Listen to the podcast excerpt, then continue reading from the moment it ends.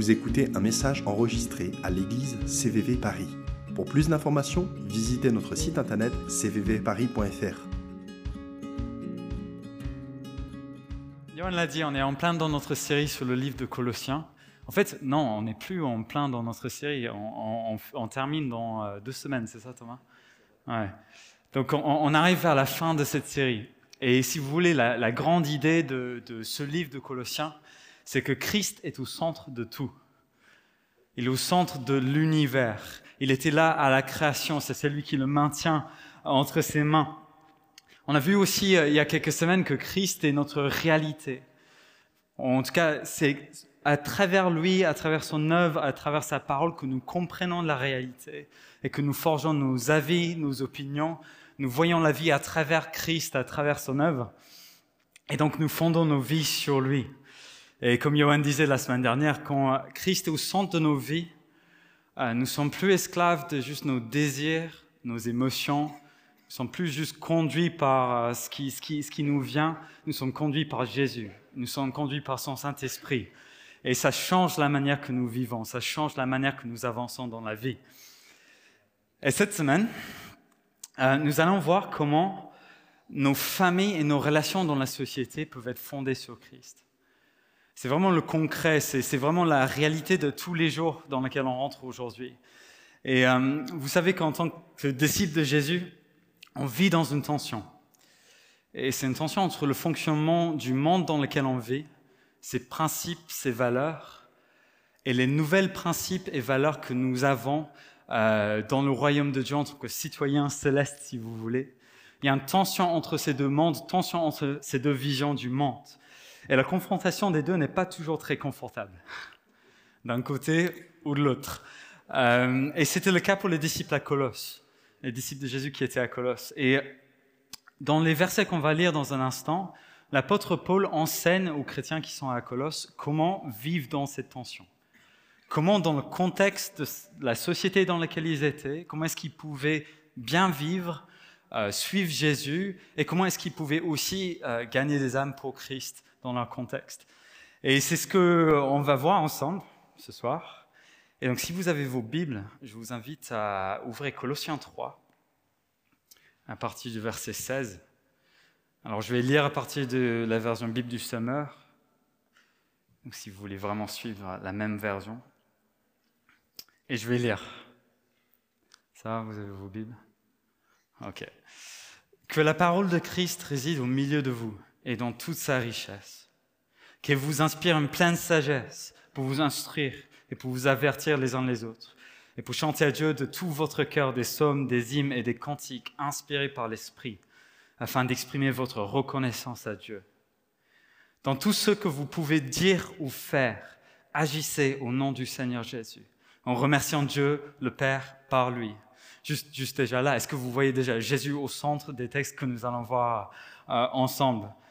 Que sa parole réside en nous, au milieu de nous, que nous soyons reconnaissants envers lui, que euh, dans tout ce qu'on fait, dans tout ce qu'on dit, on fonde nos vies sur lui, on est bien dans cet Jésus qui est au centre de toutes choses.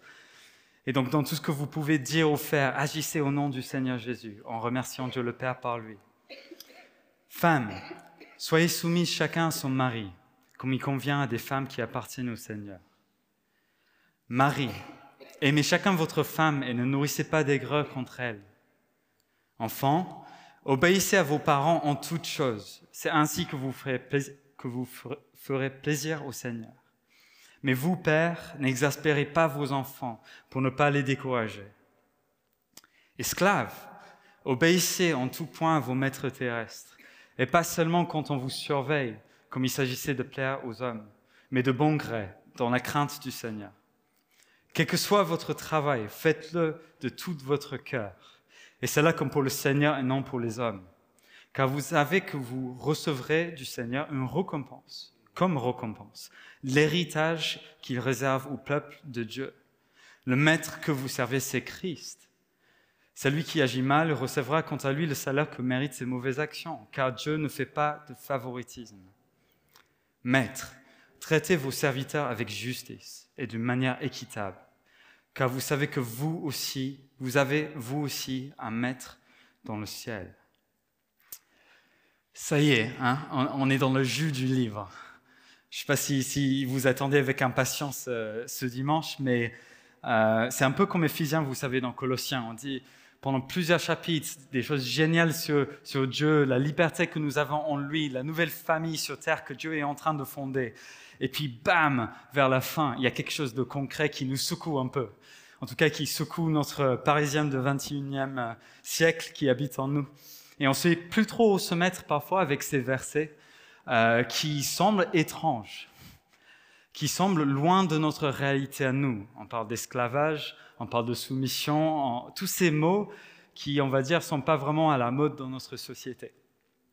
Et euh, je voulais juste vous dire avant qu'on commence que vous inquiétez pas, ça va bien se passer. on va prendre un peu de temps ce soir sur le contexte on va prendre un peu de temps pour comprendre pourquoi Paul il enseigne de cette manière-là. Euh, quel est le message en fait au fond que Paul veut passer et comment est-ce qu'on peut l'appliquer quand même à nous aujourd'hui? Quels sont les principes importants en fait dans ces textes pour nous euh, aujourd'hui? Et donc, euh, donc on va commencer avec le contexte. Et vous connaissez tous, je pense, le concept du rêve américain. Euh, vous savez, c'est vivre paisiblement euh, avec ses 2,5 enfants en moyenne, avec son, chien dans sa propre maison, bien sûr une maison détachée, avec un jardin à clôture de piquets blancs. Le rêve américain, apparemment c'est quelque chose de, ce genre-là. Je vois quelqu'un qui, qui me dit oui, c'est peut-être une américaine. Le rêve romain, quant à elle, était un peu différent. en fait, Enfin, ça dépendait surtout de qui tu étais dans la société.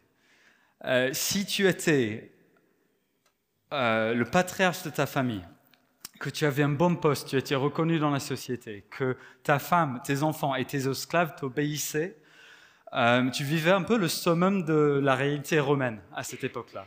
C'était un peu le, citoyen de première classe. Tu étais bien si tu étais dans cette situation-là. Et si tu faisais partie d'une des autres catégories euh, de, personnes, bah, le rêve romain, c'était que, que, ce patriarche de famille soit gentil avec vous. Quoi. Enfin, c'était un peu comme ça, tu n'avais pas de bol si tu n'étais pas dans cette position-là.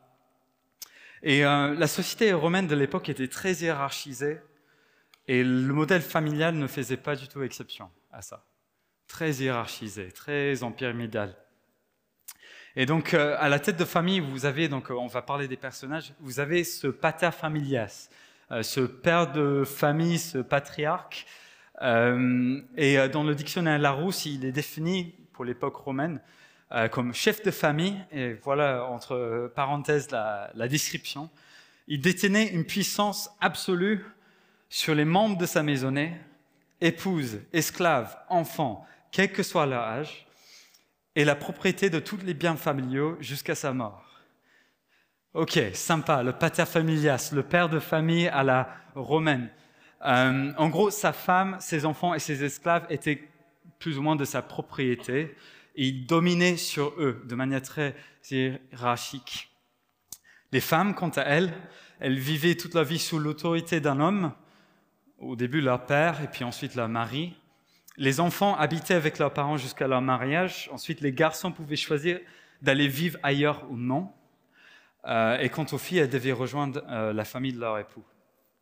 Les esclaves, ou les serviteurs, se trouvaient en bas de l'échelle familiale, et eux, ils n'étaient même pas considérés comme des citoyens dans la société. Euh, ils appartenaient à leur maître. Voilà ce qu'ils appellent la familia romaine, la structure familiale, très hiérarchisée. Voilà le contexte dans lequel on se trouve dans ces versets, dans lequel Paul est en train d'enseigner. À Colosse, là où l'église était, euh, c'était sûrement un modèle familial qui était assez répandu. Euh, et donc, dans cette ville de Colosse, euh, l'église déjà n'avait pas trop leur propre bâtiment, et donc ils se retrouvaient dans les maisons à différents endroits.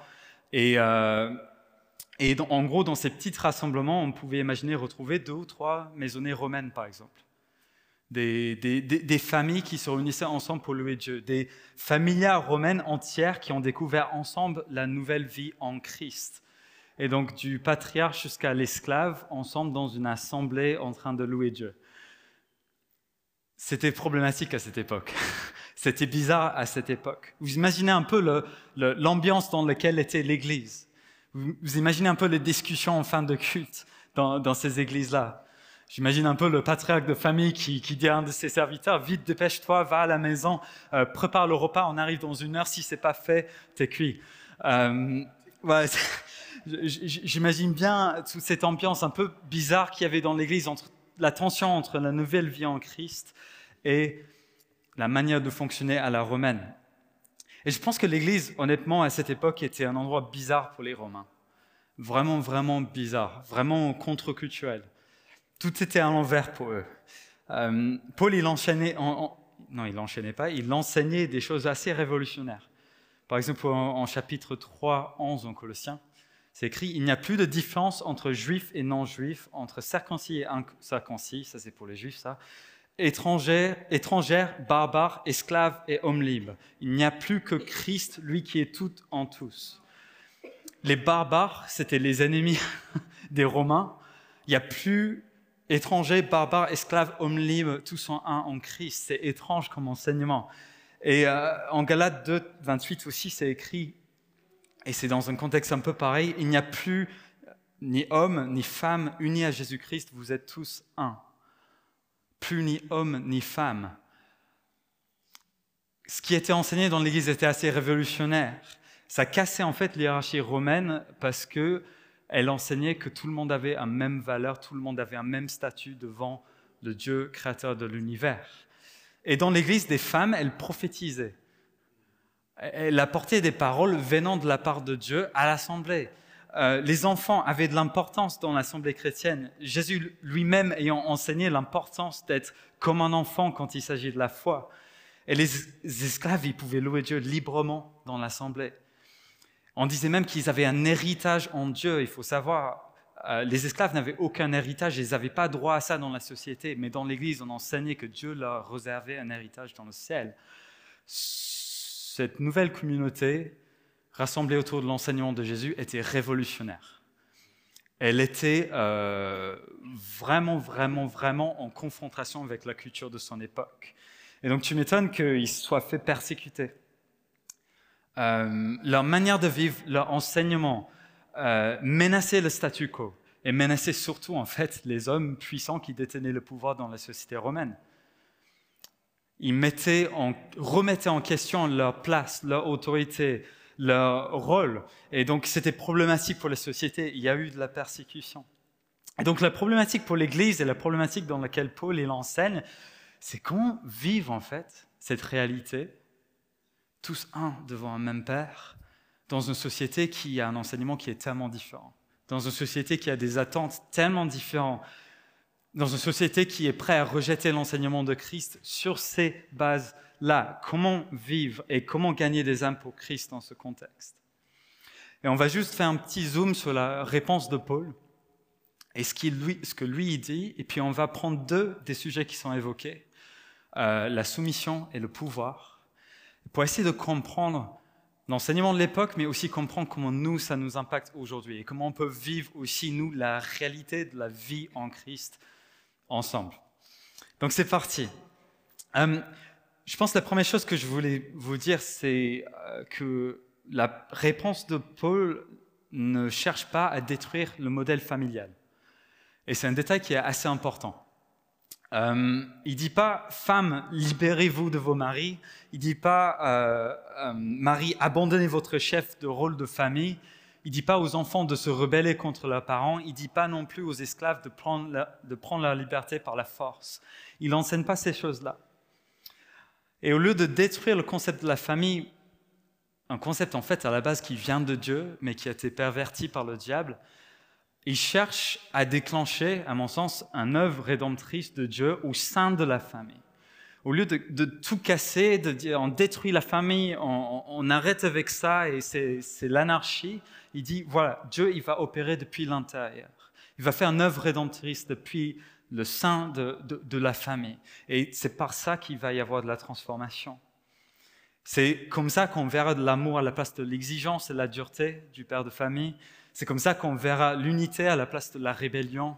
C'est comme ça qu'on verra la justice pour les plus faibles euh, au lieu de dominer sur eux. C'est comme ça que Dieu il va s'inviter dans la famille de cette époque-là et la transformer. vous savez, on a souvent envie de changer la forme des choses.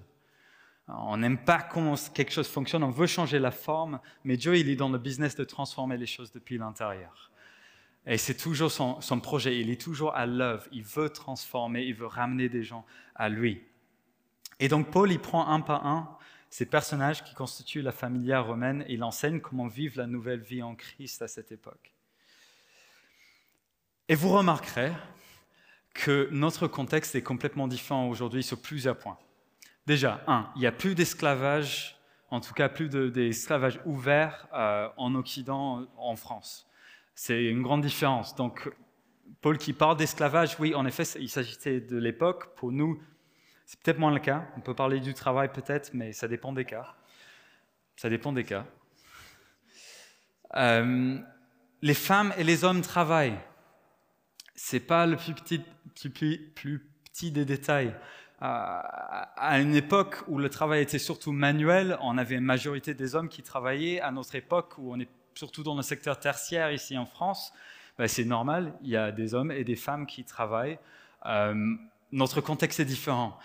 Et ben, des approches, par exemple, moins autoritaires avec les enfants, euh, enfin, est dans des approches moins autoritaires avec les enfants, en tout cas de l'époque romaine. Mais le fond de l'enseignement de Paul est toujours utile pour nous. Et la différence de contexte n'annule pas l'enseignement. Il faut juste qu'on s'oriente bien dans c'est quoi l'enseignement ici. Ok. Euh, une dernière chose, une dernière. Désolé, je fais plein de disclaimers. Euh, je veux juste qu'on soit au clair sur le contexte et le cadre aujourd'hui, comme c'est des versets qui peuvent être un peu sensibles. Euh, notre but, c'est pas non plus aussi de reproduire la familia romaine dans l'Église, un modèle autoritaire centré autour du pater familias, le père de famille. Euh, le but, c'est que la vie de Dieu entre dans nos familles. Et c'est ce, ce principe-là qu'on va voir deux choses ensemble, donc la soumission et le pouvoir dans le royaume de Dieu. Et comment est-ce que Dieu il rachète en fait ces deux notions pour nous montrer comment ils doivent fonctionner dans le royaume et comment ils fonctionnent sainement au sein du royaume de Dieu? Et comment est-ce que finalement, dans le concret d'une famille parisienne, on peut avancer? Voilà. Un peu le, programme. Et donc, commençons avec le sujet, euh, enfin, un des deux sujets, la soumission. Donc, reprenons les versets. Colossiens 3, 18, c'est écrit Femmes, soyez soumis chacun à son mari, comme il convient à des femmes qui appartiennent au Seigneur.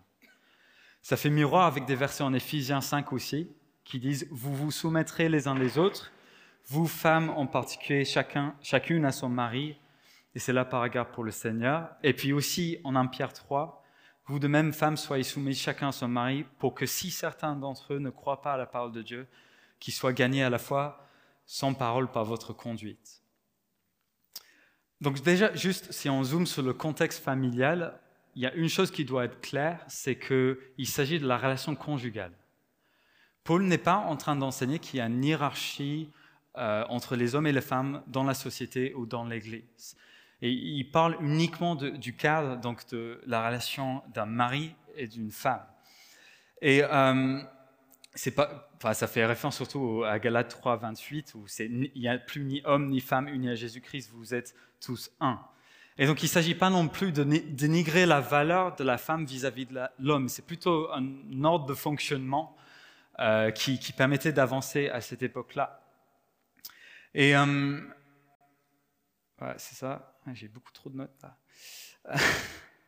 Et donc souvenons-nous du concept. Donc des femmes autrement considérées comme citoyennes de deuxième classe, de moindre valeur, elles découvrent qu'en Christ, elles ont la même valeur que la Marie. Elles découvrent qu'elles appartiennent au Seigneur au même titre que les hommes. Elles découvrent qu'elles sont libres.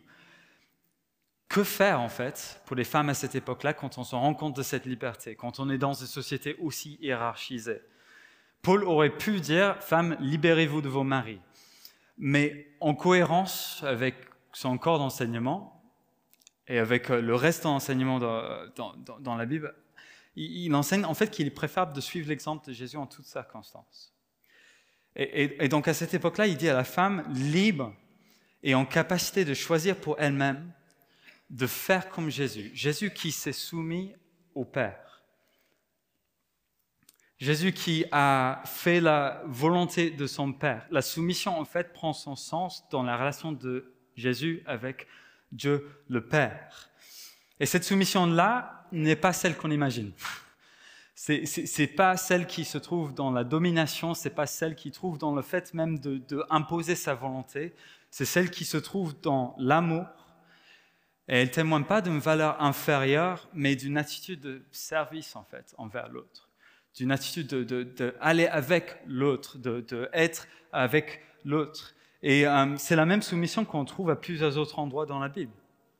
Ephésiens 5, par exemple, euh, il nous parle d'être soumis aux uns aux autres dans l'Église, dans l'amour. Nous soumettons les uns les autres. Et c'est un concept aussi qui est utilisé dans le modèle de leadership dans l'Église. Entre une équipe d'anciens qui mènent l'Église ensemble, ils se soumettent les uns aux autres dans la conduite de l'Église. La soumission est un concept qui euh, est un peu partout dans la Bible et fait partie de la nouvelle vie en Christ. Et donc ce n'est pas un concept exclusif pour un marié, mais une manière de vivre qui trouve sa racine dans la vie de Jésus.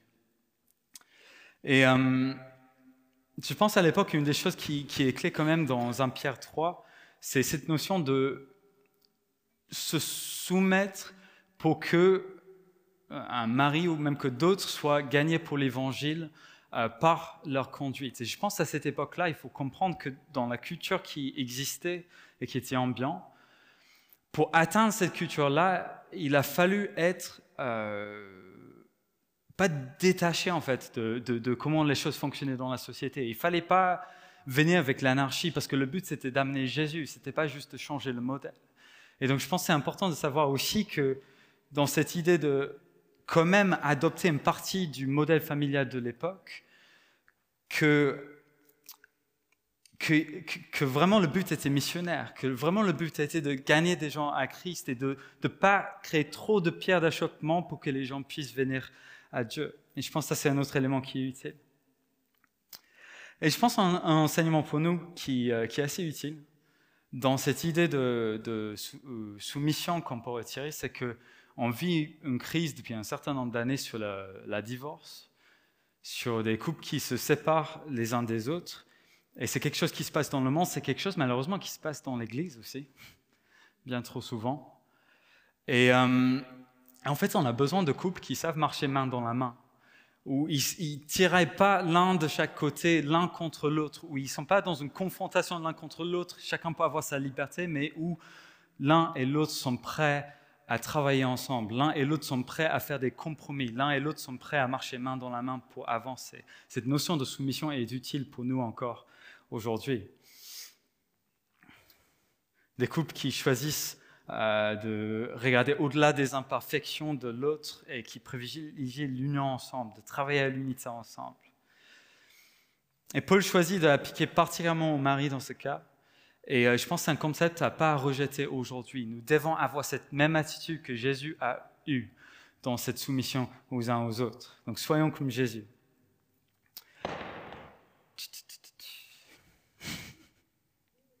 Vous avez vu l'écho dans cette salle? C'est incroyable, il y a 4-5 secondes, je crois, qu'un téléphone qui tombe, ça laisse du temps pour se rendre compte que c'est Karen qui a fait tomber son téléphone.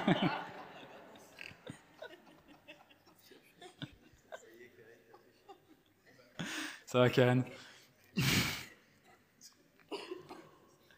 J'ai croisé un ami cette semaine et je lui ai dit que je parlais sur ces versets de Colossiens. Et il m'a dit Ah, donc tu vas parler du mariage et de la soumission. Et euh, je sais pas si c'était plus fort que moi. Je lui ai dit Ouais, ouais, je, vais parler de ça. Et franchement, les mecs, ils vont me prendre cher. Il n'y a que des femmes qui rigolent. je me suis calmé un peu des filles. Mais souvent, et donc on a parlé de la soumission, souvent, c'est. Malheureusement, ça a été utilisé comme un prétexte pour que les hommes disent ouais, voilà, les, femmes doivent être soumises aux gars et tout ça, et on ne se rend pas compte en fait de ce qui est dit après. On ne se rend pas compte de l'enseignement qui est fait à l'homme, qui en fait est assez conséquent et je pense nous remet en cause même aujourd'hui en fait dans notre mode de fonctionnement parfois. Et donc on va regarder ensemble ces concepts d'autorité et donc euh, qui est expliqué à travers le modèle donc, du patriarche, pater familia.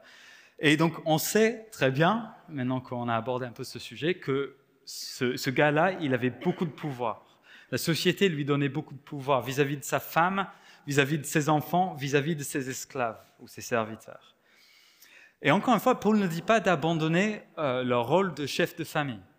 Il ne dit pas renoncer à ça, arrêtez de faire ça, retirez-vous. Et c'est pas ce qu'il enseigne. Il fait pas non plus une éloge contre le concept de l'autorité, mais par contre, ce qu'il dit, c'est que si tu veux exercer de l'autorité, ou si tu dois exercer de l'autorité par ton rôle, ben voici comment on l'exerce dans le royaume de Dieu. Et dans la famille, donc on a déjà quelques exemples là, aimez chacun votre femme, nourrissez pas d'aigreur contre elle, n'exaspérez pas vos enfants, traitez vos serviteurs avec justice, parce que vous aussi, vous avez un maître dans le ciel. Et je pense qu'il y a un verset qui nous aide aussi en Ephésiens 5, 28, c'est que chacun de vous aime sa femme comme Christ a aimé l'Église. Comme dans la soumission, avec l'autorité, notre modèle, c'est qui? C'est Jésus. Jésus au centre de tout. Vous commencez à voir le concept. Et dans un premier temps, le message familial, qui peut même s'appliquer aujourd'hui pour les hommes, est assez clair. Est-ce que Jésus était autoritaire dans son style? Est-ce qu'il a mis les autres au service de son propre confort? Est-ce qu'il s'est battu pour faire euh, valoir ses droits à lui? Jésus, il était quelqu'un de patient, c'est ce qu'on sait sur lui. Il était pédagogue. Il était attentif aux autres et leurs besoins. C'était un homme en lien avec ses émotions. Il a pleuré. C'est un petit détail qui peut être intéressant. Il ne cherchait pas à contrôler les autres. Il leur laissait le libre choix pas autoritaire dans ce sens. Il n'utilisait pas la violence pour obtenir ce qu'il voulait, à part pour chasser des brigands du temple, mais n'était pas tellement contre les gens, pas quoique. Euh, mais manipulait pas avec la violence, il n'a pas revendiqué ses droits. Euh, les mecs, si ta vision du mariage, c'est que ta femme et même tes enfants sont là pour te servir, il y a un problème. Et malheureusement, parfois, je, l'entends, euh, même dans nos cercles, ces, blagues sur, euh, sur la femme ou sur les, rôles dans le mariage et tout ça. Et je pense qu'il faut le prendre au sérieux parce que ce que ça fait, c'est que ça abaisse, alors que notre rôle est d'honorer les femmes et de les élever. Et, euh, je pense que. Ouais. Et c'était un concept qui était aussi assez radical à l'époque, euh, qui l'est encore aujourd'hui. à l'époque, c'était surtout. Bah, Arrêtez cette histoire autoritaire et tout ça et mettez-vous au service comme Jésus. Mettez-vous à aimer comme Jésus a fait. Mettez-vous à vous sacrifier même comme Jésus a fait. Euh, l'amour, quoi, à la Jésus. Euh, mais, mais, mais, mais, mais, ce que je veux euh, vous dire un peu par ça, c'est que l'amour qui est enseigné par Paul ici est un amour qui est actif. Un amour qui n'est pas passif, un amour qui qui, fait un pas vers l'autre. Et Jésus, c'est, c'est pas quelqu'un qui a. Je me suis perdu dans mes notes là. Oula. ouais. Ouais, en fait, j'ai réussi à sauter toute une partie de mes notes. C'est pas mal, hein C'est bien quand ça en finit plus tôt. Ouais. Je pense. Ouais. Je fais quoi? Je commence où? Ah, C'est bien de se détendre un peu. Euh. oui, je vous entends, hein. pas de souci. Ouais, donc c'est concept radical à l'époque. Nous devons être actifs et non passifs dans le fait d'aimer nos femmes et d'éduquer nos enfants. Et je pense que ce concept est important pour nous au XXIe siècle. Et, il faut que ça devienne concret. Euh, Aujourd'hui, les hommes et les femmes vont au travail. Euh, aujourd'hui, quand on élève un enfant, ben, on continue d'aller au travail pour la plupart des familles. Euh, et donc aujourd'hui, le point que je voulais un peu évoquer pour les hommes, c'est aimer ta femme doit devenir quelque chose d'assez concret. Et euh, prends responsabilité, par exemple, pour les tâches ménagères. pas juste de temps à autre, en fait. Prends responsabilité pour porter du poids dans la maison, soulager ta femme qui a un boulot et un enfant à charge, euh, se mettre au service dans des périodes compliquées de ça, Euh, je voulais le dire aussi, apprenez à cuisiner si vous ne savez pas cuisiner. On rigole, mais parfois, et, à chaque famille de trouver sa manière de fonctionner, à chaque famille de trouver sa manière de, d'avoir un équilibre. Mais je pense ce que je veux que vous entendiez, euh, hommes ici, tout comme les hommes de, l'époque, c'est que vous avez un rôle actif à jouer dans le fait d'aimer votre femme et ça se passe souvent par le concret. Et à l'inverse de ça, euh, moins que le danger autoritaire, on a plus un danger de passivité en tant qu'homme à notre époque. Euh, le fait d'omettre de prendre la responsabilité pour les choses. Vous, savez un peu, je vois des hommes qui, me disent oui maintenant, je pense que soit on se reconnaît, soit on le voit autour de nous, euh, c'est une tentation pour, les hommes. Et je pense que c'est parfois une réaction à une masculinité trop violente et trop dominante qu'il y a eu par le passé, et certains hommes sont, en réaction à ça, ne, vont plus du tout dans cette direction-là. Mais le problème, c'est que certains hommes sont devenus mous.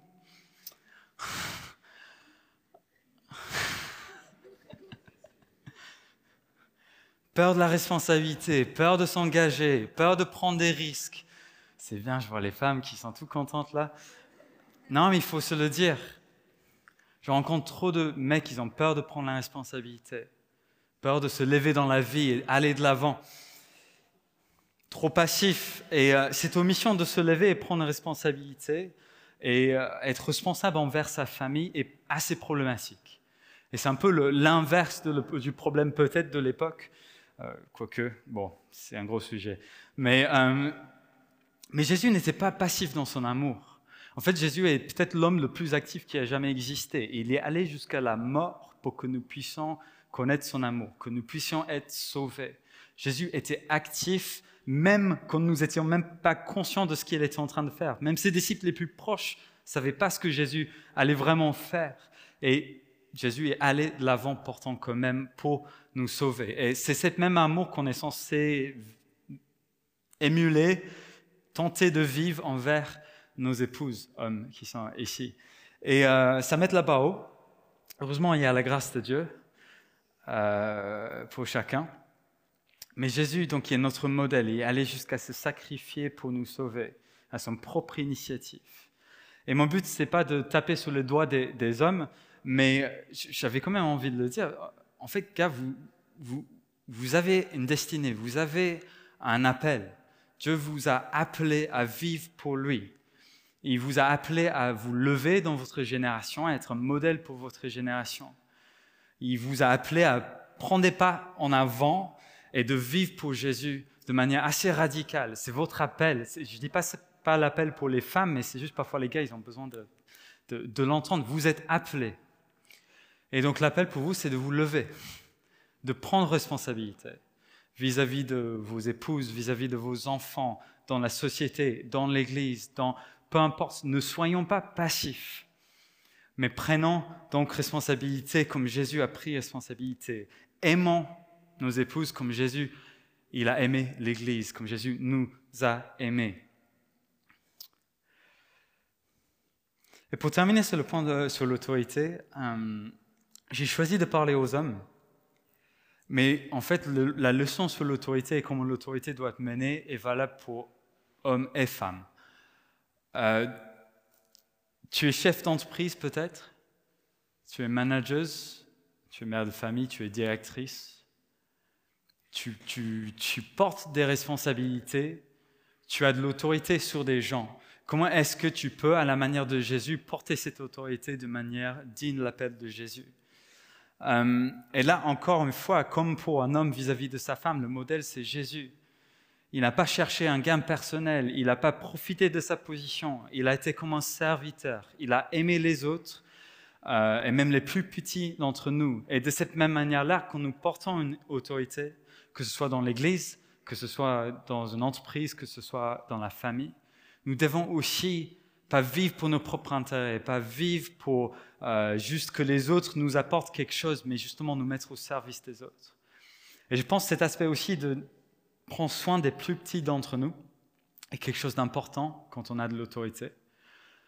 euh, les gens les plus riches et les plus affluents dans le monde, en général, creusent l'écart de, de ah, comment on appelle ça, creusent l'écart de inégalité. Ils vont plus loin dans leur richesse, laissant derrière eux des gens de plus en plus dans la pauvreté. Dans le royaume de Dieu, ça ne se passe pas comme ça. Quand on a de l'autorité, on prend soin du pauvre. Quand on a de l'autorité, on les ramène avec nous, on les élève, on, les aide à aller de l'avant. Quand on est dans le royaume de Dieu, on exerce l'autorité autrement. Et ça, c'est pour nous tous. Et je pense qu'il y a un soin particulier à avoir parce que, franchement, dans nos entreprises, parfois, euh, on aime avoir son autorité, on aime l'exercer vis-à-vis des gens. On peut parfois avoir ce qui est un peu cassante dans les entreprises aussi, de, se montrer un peu plus intelligent, un peu plus haut, meilleur un peu que les autres. Et je pense que l'exemple de Christ nous montre que nous devons être humbles dans la manière d'exercer l'autorité et que nous devons même être doux dans la manière d'exercer l'autorité parfois. C'est quelque chose pour nous. Et donc, comment est-ce qu'on manage nos équipes? Comment est-ce qu'on porte nos responsabilités à la maison et dans l'Église? Ben, C'est Jésus sa manière, son enseignement. Donc qu'on soit dans le mariage, qu'on soit célibataire, qu'on porte des responsabilités, qu'on doit apprendre ce que c'est la soumission. Notre modèle, c'est Jésus. Et donc c'est la même question pour nous tous, mais de manière différente peut-être. C'est est-ce que tu as mis Jésus au centre de ta vie? Est-ce que tu as choisi de vivre à sa façon? Est-ce que si tu as l'autorité, tu as choisi de le vivre à la manière de Jésus? Est-ce que tu as choisi d'être doux? Est-ce que tu as choisi de, vivre ce que c'est la soumission entre frères et sœurs ou entre, euh, euh, entre un couple marié? Dans tes relations, dans ton mariage, est-ce qu'on a choisi de vivre à la manière de Jésus? C'est ça la question pour nous.